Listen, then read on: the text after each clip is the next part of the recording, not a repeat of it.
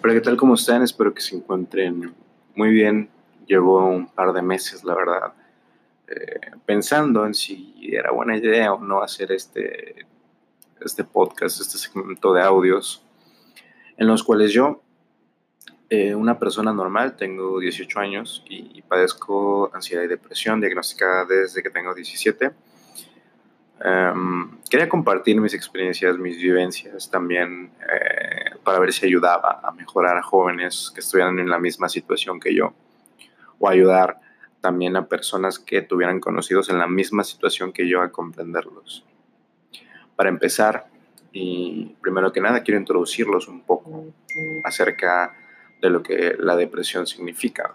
Y en la definición del libro, la depresión es una enfermedad que afecta a la mente y el cuerpo produciendo cambios a nivel del sueño, apetito, percepción que tenemos de nosotros mismos y el mundo en general, eh, la depresión no es una señal de debilidad, tampoco es una elección personal, eso se los aclaro yo de una vez. La depresión va más allá del sufrimiento normal. Si estás deprimido, tendrás algunos signos y síntomas que pueden durar semanas o incluso meses, años, si no se sigue el tratamiento adecuado. ¿Cómo puedo identificar yo que estoy en, depresión? ¿O cómo puedo identificar si algún amigo o conocido, familiar, etcétera, está en depresión? Muy sencillo de los síntomas frecuentes y visibles de la depresión, la tristeza, la ansiedad o sentimiento de vacío muy persistente. La pérdida de interés en actividades que antes producían placer, incluyendo la actividad sexual. Así que tu libido sexual, si estás deprimido en algún momento, puede decaer muy, muy, muy, muy feo. Muy feo. Eh, no es necesariamente que esto pase, pero pues muchas veces sí pasa. En lo particular me sucedió durante tres meses aproximadamente te puedes fatigar o perder energía muy rápido, inclusive la pérdida de apetito o aumento de apetito. Pueden variar, te pueden dar las dos, no nada más una. Eh, te pueden dar problemas para dormir, insomnio, todo eso también viene de, la mano con la depresión, retraimiento social y problemas para concentrarnos. Esas son las pautas básicas de una persona con depresión. Esas, miren, yo me di cuenta de que padecía de esto a raíz de que empecé a discutir mucho con mis padres. De verdad, eran discusiones todos los días por cuestiones muy estúpidas, de verdad. Y uno piensa, o sea, realmente, ¿por qué me cuesta tanto trabajo ceñirme a las cosas? Yo les puedo platicar una historia, una vivencia que, bueno, me marcó mucho, la verdad. Eh, cuando tú tienes depresión, te da ansiedad social. La ansiedad social es ese sentimiento de que no estás cómodo en un lugar, no sabes por qué. Simplemente sabes que no estás cómodo, simplemente sabes que, ese lugar no es para ti. Mi mamá eh, fue a una fiesta con mi papá también. Fuimos todos en un viaje, pues ahora sí que familiar, ¿no? A Cancún. Yo llegué unos días antes con mi hermano y mis papás me alcanzaron como dos o tres días después que alcanzaron a pedir permiso de las vacaciones. Porque se casaba un familiar de por allá de Cancún y llegó el día de la fiesta y todo y so que yo fui muy buen plan a la fiesta. Pero llegó un momento en el que tanto ruido, tanta gente me, me causó ansiedad social, de verdad que no quería estar ahí. Y simplemente me salí de la fiesta y mi papá me preguntó qué me pasaba. Y le dije, pasa, es que necesito regresar al hotel de una.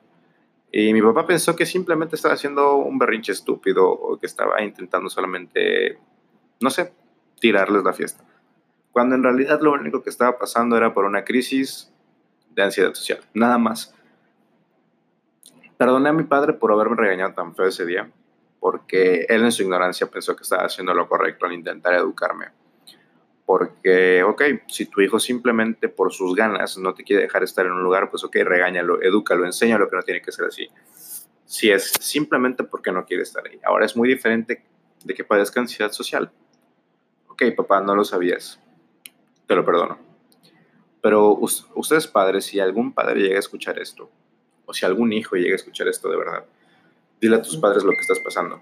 Dile a tus padres lo que estás sintiendo, lo que, lo que está pasando por tu cabeza ahorita mismo intenta explicárselos, porque si tú no lo haces, ellos no son adivinos. Eso, son, eso es una cosa que a mí no me quedó muy, muy claro hasta que fui y recibí ayuda de una doctora, que de verdad no tiene ni idea de cómo me está ayudando tanto en el crecimiento personal, tanto en las cosas. De verdad me ha estado ayudando muchísimo el ir, recibir ese apoyo, además de combinar la terapia con apoyo en mi círculo familiar y la medicación.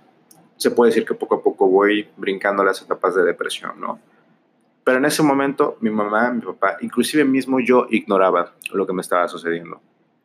Pero ahora que tienes la oportunidad de acceder a tanta información y de que de verdad, no sé, me imagino que muchísima gente, aparte de mí, ha tenido esta idea de compartir eh, sus experiencias, ¿no? A través de foros, a través de videos.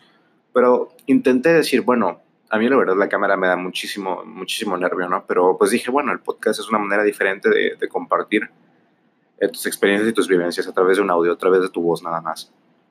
La verdad sería muy difícil venir y dar la cara con, a, a, contar esas historias porque mucha gente le da vergüenza. Inclusive a mí me da un poco de vergüenza, inclu, inclusive estar ahorita explicando mis cosas a través de, de un micrófono.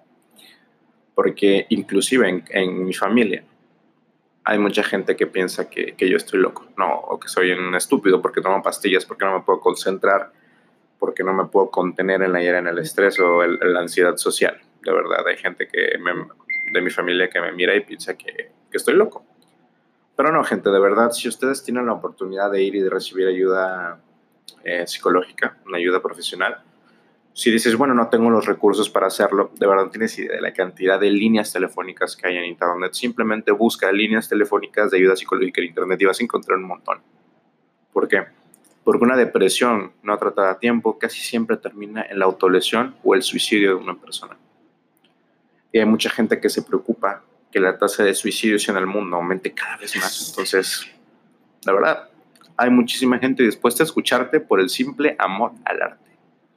Así que de verdad, tampoco es pretexto que digas, bueno, pues sabes que no tengo dinero para ir y cubrir una cita o mi mamá no me quiere acompañar al doctor, o, mi mamá no me lo quiere pagar porque dice que es una estupidez. Me siento muy afortunada de los padres que tengo, de verdad, porque hay gente que dice, no, tú lo que necesitas no es un psicólogo, tú lo que necesitas son golpes.